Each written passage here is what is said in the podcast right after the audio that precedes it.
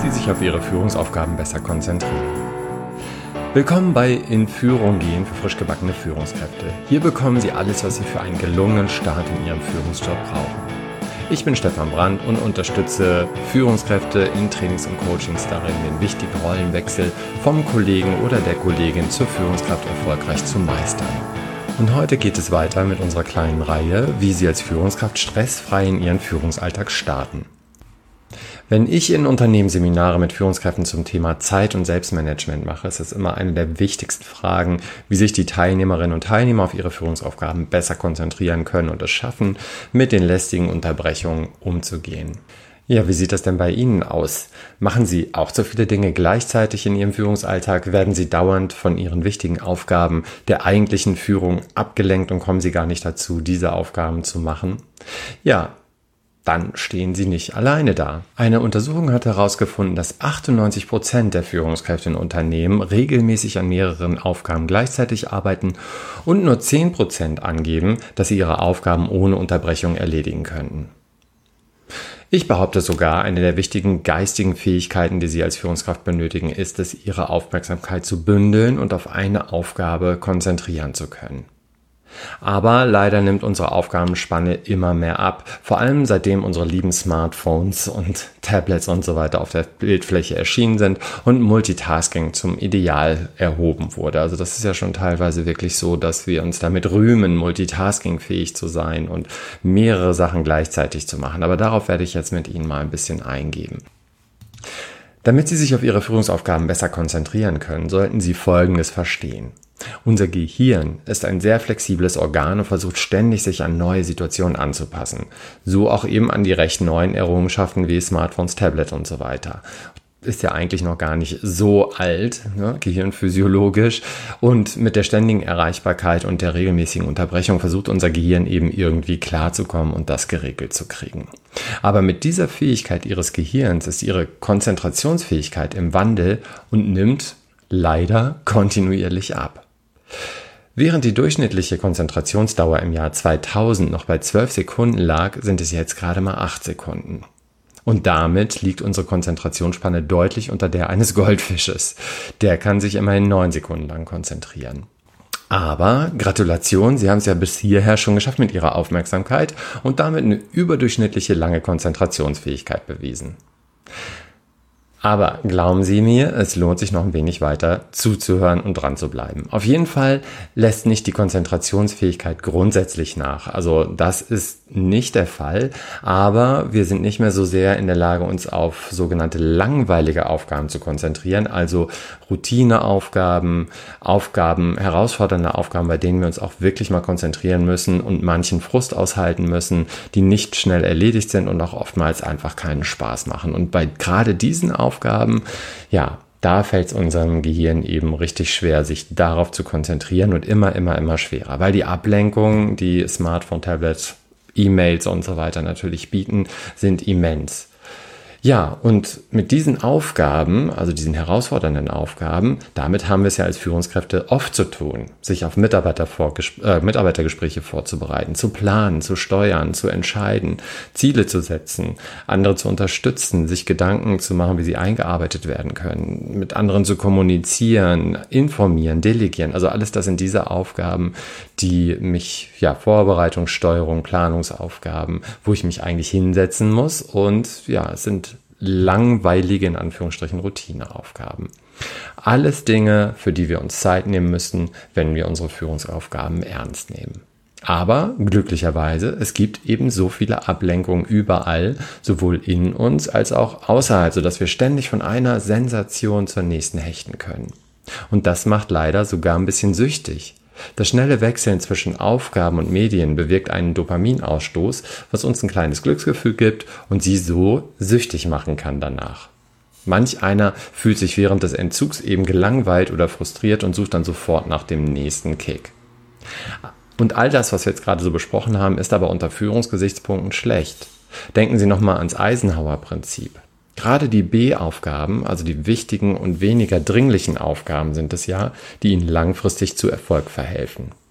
Aber das sind oftmals geistig anspruchsvolle Tätigkeiten, also eher langweilige Aufgaben, die wir regelmäßig vor uns herschieben. weil sie eben keinen Spaß machen. Und da kommen uns doch genau die Ablenkung und Unterbrechung eigentlich gerade recht. Manchmal suchen wir sogar danach, um nicht mit den B-Aufgaben anzufangen. Das sind dann die Aufgaben mit C-Priorität, die zwar kurzfristig Spaß machen und Erfolg versprechen, aber sie eben langfristig nicht wirklich weiterbringen. Sie können perfekt in Zeitmanagement werden, aber ihre Arbeitsergebnisse werden einfach leiden, wenn sie ständig abgelenkt sind und in ihren eigentlichen Aufgaben unterbrochen werden. Für eine langweilige Aufgabe, die Sie konzentriert in 30 Minuten schaffen könnten, brauchen Sie nun mit all den Unterbrechungen eine Stunde.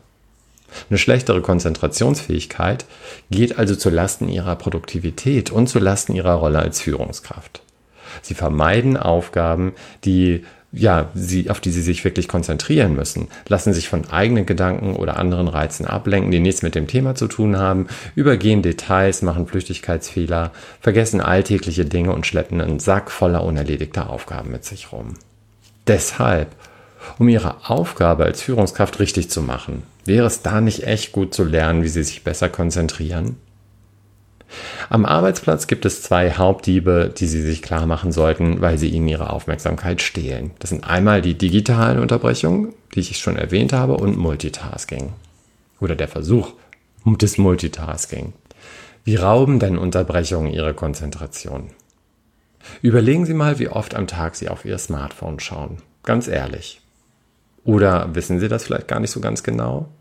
Also wenn das der Fall ist, dann wäre jetzt der aller, allererste Schritt, sich mal bewusst zu machen, indem Sie mindestens zwei Tage lang Ihr Verhalten mit dem Smartphone protokollieren. Und immer, wenn Sie Ihr Smartphone in der Hand haben, dazu können Sie ja gleich Ihren digitalen Wegbegleiter nutzen, jedes Mal, wenn Sie mal wieder das Ihr Smartphone in der Hand haben, machen Sie einen kleinen Vermerk in Ihrer Notizen-App. Und schauen Sie am Ende dieser zwei Tage mal, wie oft Sie Ihr Handy in der Hand hatten. Ich wette mal, es wird wahrscheinlich ziemlich häufig sein. Auch hier wieder eine Untersuchung hat herausgefunden, dass etwa ein Drittel aller Fach- und Führungskräfte mehrmals pro Tag ihre Arbeit unterbrechen, um E-Mails abzurufen und vor allem Jüngere neigen dazu, sich ständig durch elektronische Post ablenken zu lassen. Bei den unter 30-Jährigen ruft jeder Zweite seine E-Mails mehrmals pro Stunde ab und jeder Zwanzigste sogar mindestens alle 10 Minuten. Der Grund ist dabei in den meisten Fällen recht simpel und keineswegs unerwartet. Es geht um Social Media. So nutzen 59% der Befragten das Smartphone in den besagten Fällen zum Chatten mit Freunden. Allein durch Smartphone-Nutzung geht so täglich über eine Stunde an Arbeitszeit verloren. Kurzum, das Smartphone in Ihrer Tasche ist der größte Produktivitätskiller. Wenn Sie sich besser konzentrieren wollen, um Ihren Führungsaufgaben gerecht zu werden, ist der Preis einfach riesig, den Sie für die ständigen Störungen zahlen. Klar, Sie können Ihr Handy jetzt nicht einfach in den nächsten Mülleimer verschwinden lassen, aber warum nicht gelegentlich in der Schublade?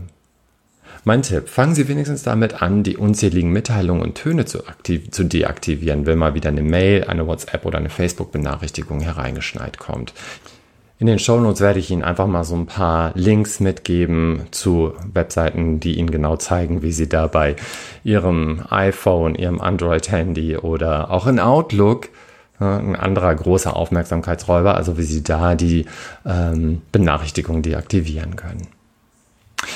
Ja, Unterbrechungen von Smartphones und Outlook beeinträchtigen nicht nur Ihre Konzentrationsfähigkeit, auch Ihr Gedächtnis leidet sogar drunter. Entscheidend ist ein kleiner Teil Ihres Gehirns, der einem Seepferdchen ähnelt, der wird Hippocampus genannt.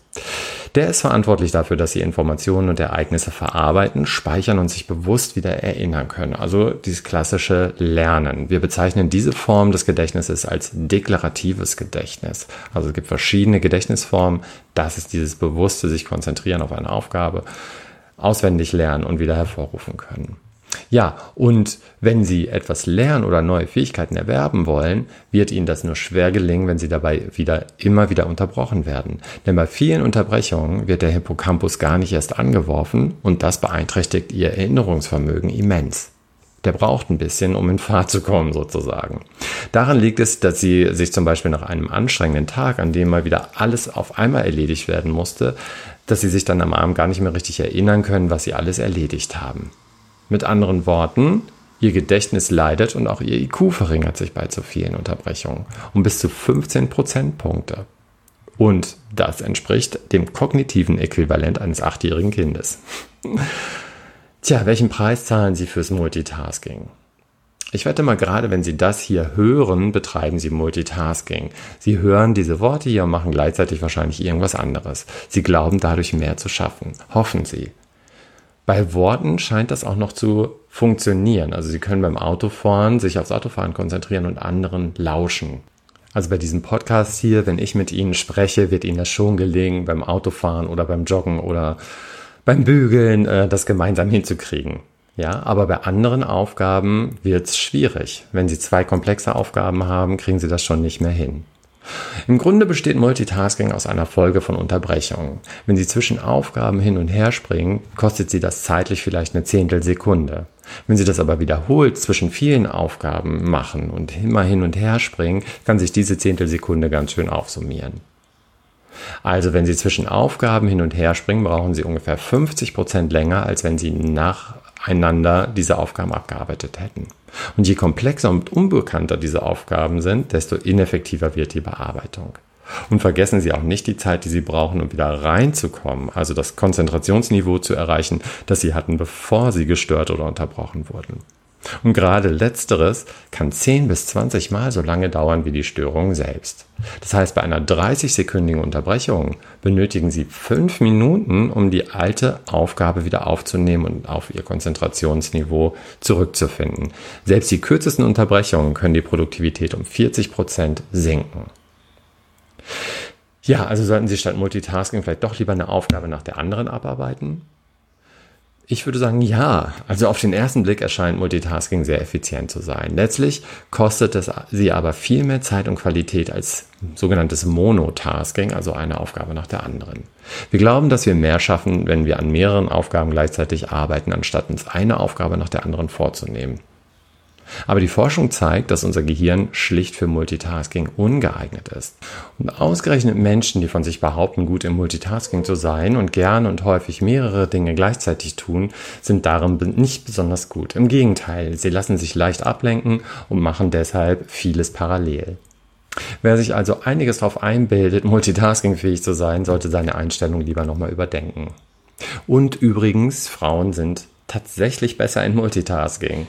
Aber nur, wenn sie vor den Wechseljahren sind und es sich um Aufgaben handelt, die etwas mit Sprache zu tun haben. Tja, wie können Sie sich jetzt also besser konzentrieren? Erster Tipp, hier mal so ein paar Tipps von mir. Erster Tipp ist, planen Sie Ihren Tag. Wie Sie das genau machen, habe ich Ihnen bereits in einem anderen Artikel, den ich auch nochmal in den Show Notes verlinke, beschrieben. Machen Sie wenigstens eine Liste der vier oder fünf Dinge, die Sie am nächsten Tag erledigen möchten, bevor Sie Ihre Arbeit für den Tag beenden. Und wenn Sie den nächsten Tag beginnen, arbeiten Sie Ihre Punkte als erstes sofort ab. Fangen Sie nichts anderes an, bis Sie die erste Aufgabe beendet haben und gehen Sie dann direkt zur zweiten über. Zweiter Tipp, wenn Sie ein eigenes Büro haben, schließen Sie die Tür ab oder hängen Sie einen Bitte nicht stören Zettel an die Tür. Das können Sie natürlich auch mit Ihren Kollegen oder Mitarbeiterinnen und Mitarbeitern kommunizieren. Im Großraumbüro könnten Sie auch einen Sichtschutz zum Beispiel aufstellen, zum Beispiel eine Pflanze und damit für etwas Distanz sorgen. Dritter Tipp. Räumen Sie Ihren Schreibtisch frei und konzentrieren Sie sich auf die Aufgabe, auf die Sie sich besser konzentrieren wollen. Haben Sie alles griffbereit, was Sie benötigen. Tee, Zettel, Stift und so weiter. Vierter Tipp. Gehen Sie auch mit allen Geräten offline, die Sie nicht für die Erledigung der Aufgabe benötigen. Also Sie können auch Ihr Handy in den äh, Flugmodus versetzen und schließen Sie auch alle unnötigen Softwareprogramme. Fünftens lernen Sie Nein sagen. Wie Sie das machen, habe ich auch schon mal mit Ihnen in einem anderen Artikel besprochen. Den verlinke ich auch nochmal in den Show Notes unten. Und der sechste Tipp, deaktivieren Sie Benachrichtigungen auf Ihrem Smartphone und Computer. Diese sechs Tipps werden Ihnen helfen, viel produktiver zu werden, Sie werden sich besser konzentrieren können und Sie bekommen Zeit, Ihrer Rolle als Führungskraft gerecht zu werden.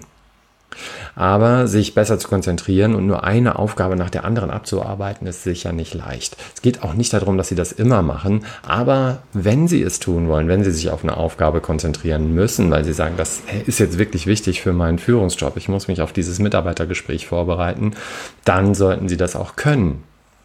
Ja, und wie gesagt, das ist sicher nicht einfach, weil wir auch hier gegen liebgewonnene Gewohnheiten ankämpfen und auch mit dem Thema Frust umgehen lernen müssen. Das ist ja auch nicht so einfach, ja, dass Aufgaben nicht so schnell erledigt werden, wir uns erstmal reindenken müssen. Also unser Gehirn mag das nicht und ja, dann blinkt wieder eine E-Mail auf oder eine WhatsApp oder äh, sonst irgendwas. Ein Mitarbeiter kommt rein, da steht ein wichtiges Gespräch an, alles äh, oder ein unwichtiges Gespräch, sage ich mal. Das ist alles besser, als mich jetzt auf diese Aufgabe zu konzentrieren.